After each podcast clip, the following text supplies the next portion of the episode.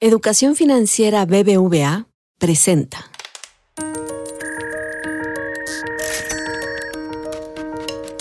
Peras y manzanas con Valeria Moy.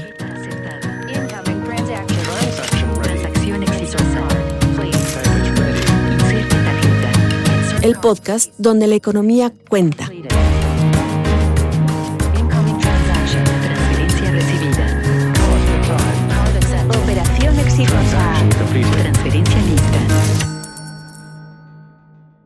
Hola, hola, bienvenidos a Peras y Manzanas. Vaya semana, vaya semana más movida en términos de las reformas propuestas por el presidente. Desde luego que eh, hay un montón de estas reformas constitucionales o no constitucionales que implican una discusión política y quizás electoral, pero este podcast es de economía, entonces vamos a centrarnos en una reforma propuesta, en una iniciativa propuesta en particular, que creo que pues de alguna manera incide o podría incidir en la vida de muchas personas y que entendemos, tenemos que entender poco a poco sus implicaciones económicas. Y me refiero a la reforma propuesta en materia de pensiones. Ya hemos platicado en este Peras y Manzanas de cómo está el sistema de pensiones, del régimen anterior a las AFORES, de las AFORES, de la tasa de reemplazo, de muchos temas relacionados con qué pasa con el ingreso, pues una vez que las personas se retiran. Y sí hay fallas en este sistema, yo creo que hay fallas en cualquier sistema, ¿eh? en cualquier lugar del mundo, porque pues, la población va cambiando y en ese sentido, pues hay que ir ajustando los sistemas, no queda opción. Y yo creo que es una discusión que vale la pena tenerse, no únicamente en este momento, sino es una discusión continua. En ese sentido, me interesa entender qué es lo que propuso, qué es lo que se propone, el, bueno, lo que propuso el presidente este pasado 5 de febrero, pues para entender no el camino legislativo que sigue, sino entender las implicaciones económicas. Y para eso hoy nos acompaña Jesús Carrillo, director de Economía del IMCO, que ha analizado, hemos analizado en conjunto, pues algunas de las implicaciones que esta reforma o que esta iniciativa podría tener. Jesús, bienvenido una vez más a Peras y Manzanas. Hola Valeria, muchísimas gracias por la invitación. Encantado de estar aquí para platicar de las pensiones. A ver, creo que esto nos podría llevar horas y horas y horas y discusiones pues eternas. Vamos a acotarlo, vamos a hablar de lo bueno, lo malo y lo feo, ¿no? ¿Qué te gustó de lo propuesto, de, de la iniciativa presentada este pasado lunes? A ver, Valeria, yo creo que eh, me gusta eh, la, una parte de la, de la redacción de la reforma donde dice que eh, toda persona tiene derecho a una pensión justa. Creo que es algo eh, importante dentro de las garantías individuales que se, que se reconozca a nivel constitucional que eh, las personas merecemos pues un ingreso digno, un, una vida digna a lo largo de toda nuestra vida, empezando desde que estamos pequeños con la educación, que nuestros derechos laborales, al agua, etcétera, todo, toda una serie de derechos que tenemos. Eso me parece bien y me parece también eh, adecuado que esta reforma o esta propuesta de reforma procede de, eh, pues, una idea de eh, mejorar las condiciones de quienes trabajaron por muchos años y por diferentes circunstancias, algunas sistémicas, algunas personales, eh, pues no pueden eh, ahorrar lo suficiente y entonces me parece que en ese sentido va en la dirección correcta. Ahorita platicaremos de los, de los detalles, pero me parece que, vamos a decirlo así, el fundamento, la idea, ahora sí que la corazonada de donde viene esta iniciativa es adecuada. A ver, ahí, o sea, me gusta esta idea. Es muy general, Jesús. ¿Esto a qué se traduce? ¿Qué quiere decir esto que nos dices de los trabajadores tienen derecho a una pensión digna, un ingreso? ¿Qué quiere decir en términos de la propuesta? ¿Qué se está proponiendo para que la gente lo entienda con mucha claridad? Con mucha claridad. En el artículo 123 de la Constitución eh, ahora diría, de aprobarse la reforma, que el Estado mexicano va a garantizar que la pensión que reciban los trabajadores sea igual a su último salario base de cotización, es decir, el último sueldo que estaban percibiendo, hasta por un monto pues de prácticamente 17 mil pesos. Y ese se eligió porque es el salario promedio de los, de los trabajadores afiliados al IMSS en 2023 y se estaría ajustando conforme a la inflación. Entonces, esa sería una primera, una primera parte. Eh, otro eh, punto. Pero a ver, no, no, espérame, espérame. Vámonos con ejemplitos. Muy bien. Vamos a suponer una persona que gana, Jesús, no sé, 12 mil pesos al mes, Exacto. que tiene un ingreso de 12 mil pesos al mes y se va a pensionar con la ley de las Afores, es decir, la del 97, Ujú. y pues le tocaría, voy a suponer, todos estos son supuestos, y le tocaría una pensión de 10 mil pesos. Entonces tú imagínate, esta persona tenía un salario de 12 mil y con la pensión que le tocaría de las Afores le tocarían 10 mil pesos. ¿Qué implicaciones tiene para esta persona este cambio propuesto? Para esta persona, el gobierno estaría garantizando un ingreso adicional de dos mil pesos para que se complete ese último salario que tú comentas de 12 mil pesos. Entonces, a esta persona, el gobierno tendría que diseñar las, eh, los programas necesarios para eh, entregarle esos dos mil pesos mes con mes. Entonces, de alguna manera, el gobierno compensaría esa diferencia entre lo que recibiría de pensión por lo, lo que se ahorró en su Afore y estos 12 mil pesos que fueron su último ingreso. Ahora, Es si esta persona o otra persona gana 20 mil pesos y con su Afore le alcanzaría, no sé, para 16 mil pesos, 17 mil pesos, vamos a dejarlo ahí, 17 mil pesos, Jesús. ¿Ahí qué pasa? Si, si el ingreso es de 17 mil pesos, entonces el gobierno ya no le estaría otorgando una compensación adicional porque esa, esa pensión que consiguió eh, con su Afore es superior al salario promedio de los trabajadores afiliados al IMSS, que está ahorita en 16 mil 777 pesos. Entonces, como se pasa, ya no ya no tendría una compensación. ya, ya el gobierno no tendría nada que aportarle porque pues ya cumple con este límite. Ahora, este límite, Jesús, de 16.777 pesos, que es el salario promedio de todos los trabajadores que cotizan en el IMSS, ¿se irá ajustando con el tiempo? ¿O ¿Eso está en la propuesta? Sí, dice que, se, que, que sería ajustado por, por inflación y además... eh, ¿Por inflación o por el salario promedio de los trabajadores cotizados en el IMSS año tras año? Ahí sí, se te- o sea, el salario se tendrá que estar ajustando y lo que dice la propuesta es que cada ocho años se tendrá que hacer un nuevo cálculo actuarial para determinar, pues, todas las, eh, digamos, las, varia- las variaciones que esto pueda existir. Es decir, no sabemos si en el futuro va a ser necesariamente nada más estos 17 mil pesos eh, ajustados por inflación o si con estos recálculos que se hagan cada ocho años pueda, este, digamos, entrar un salario mayor o una pensión mayor o menor, en fin. Esto suena bien porque de, de alguna manera, pues se le da a las personas con ingresos más bajos, pues cierta garantía de que al menos van a tener el ingreso, el último ingreso con el que estuvieron en el mercado laboral durante su jubilación, durante la edad, la, la edad mayor que tengan, ¿no?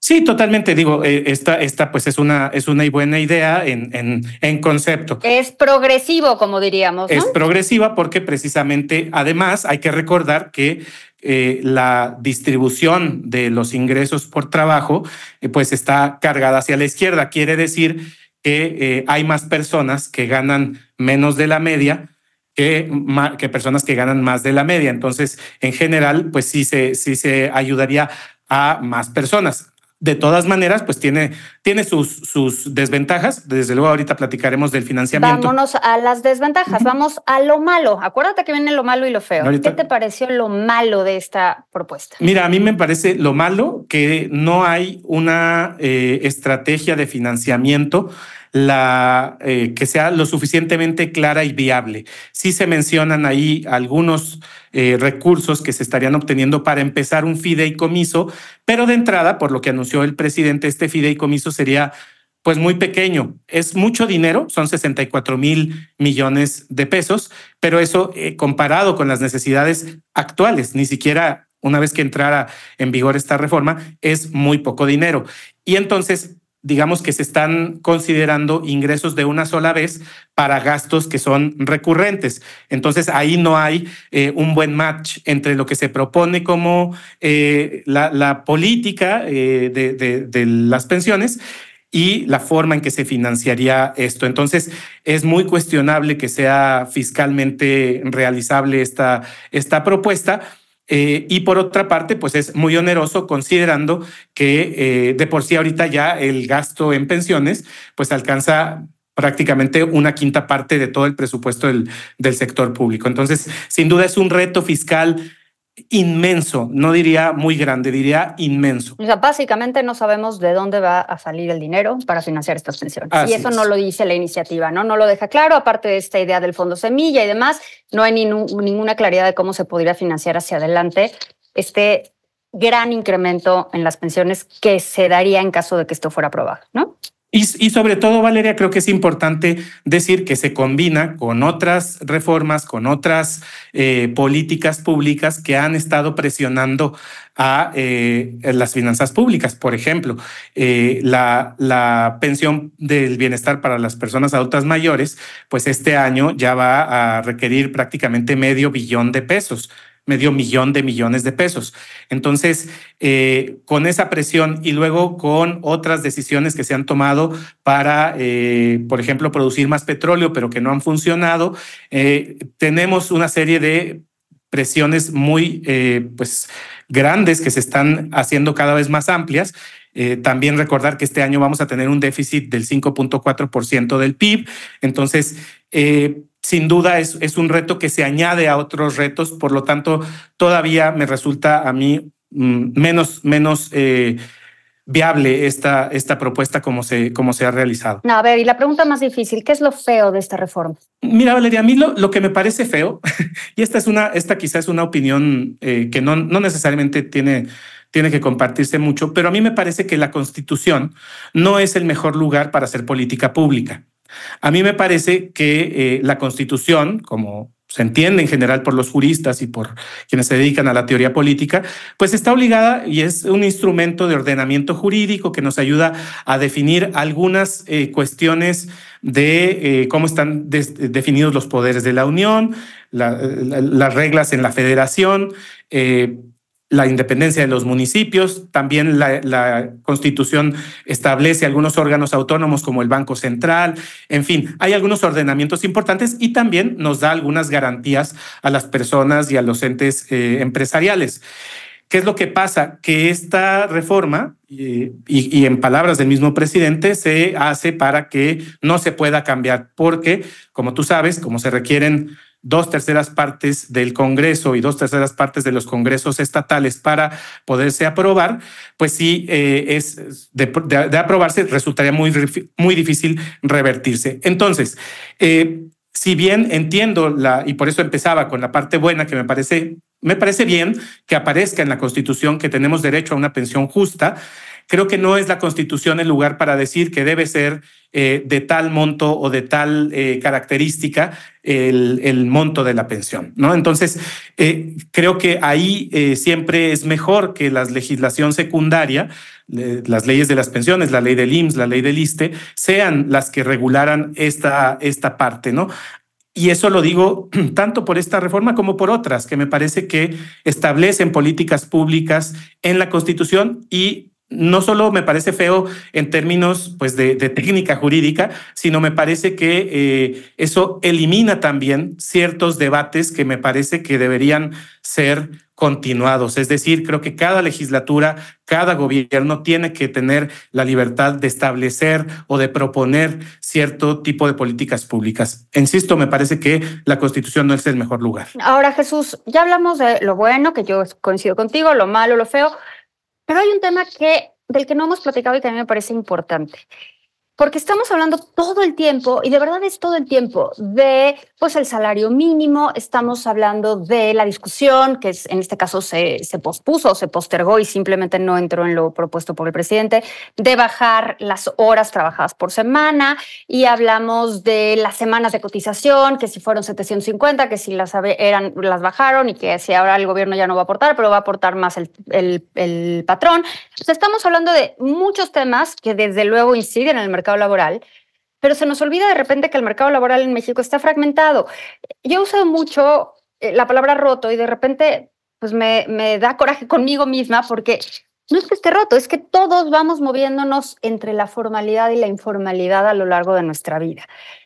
¿Qué pasa con la informalidad? Esta reforma, ¿qué, qué hace con aquellas personas que ya sea durante toda su vida laboral o durante, durante algunos años están en la parte informal, es decir, no están cotizando al IMSS, porque la informalidad suena como una connotación negativa y no lo quiero decir así.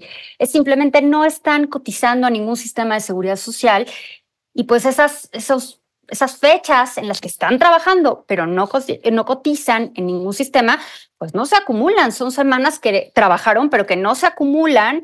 Y pues yo no sé si esta reforma toca o no toca a esas personas? Mm, me parece que las toca solamente de una manera muy eh, lateral, por así decirlo, porque sí se reduce oficialmente algo que ya estaba pasando en los hechos, que es que se reduce la pensión de, para las personas adultas mayores de 68 a 65 años, que como está el programa, así está funcionando.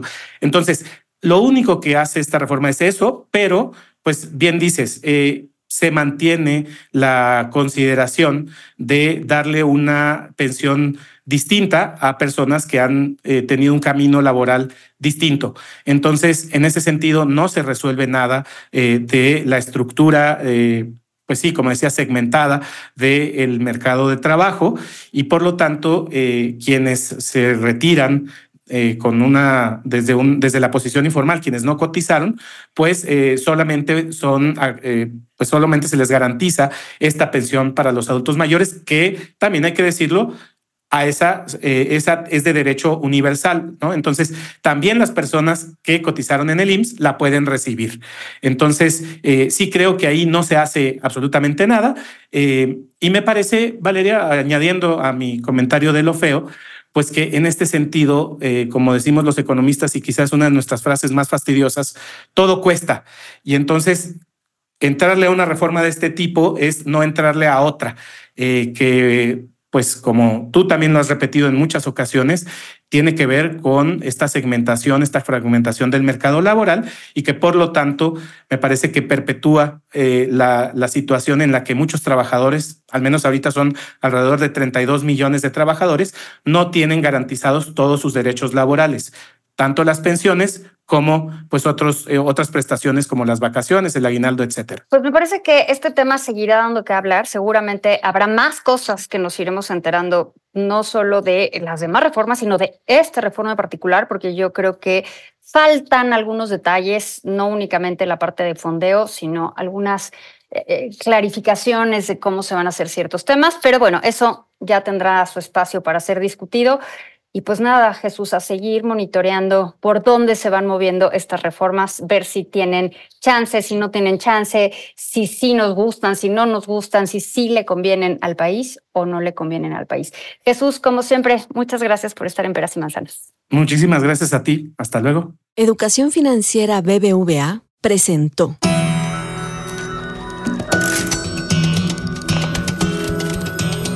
Peras y Manzanas con Valeria Moy el podcast donde la economía cuenta. Escucha este y todos nuestros podcasts en así como suena.mx, Spotify, Google y Apple Podcast.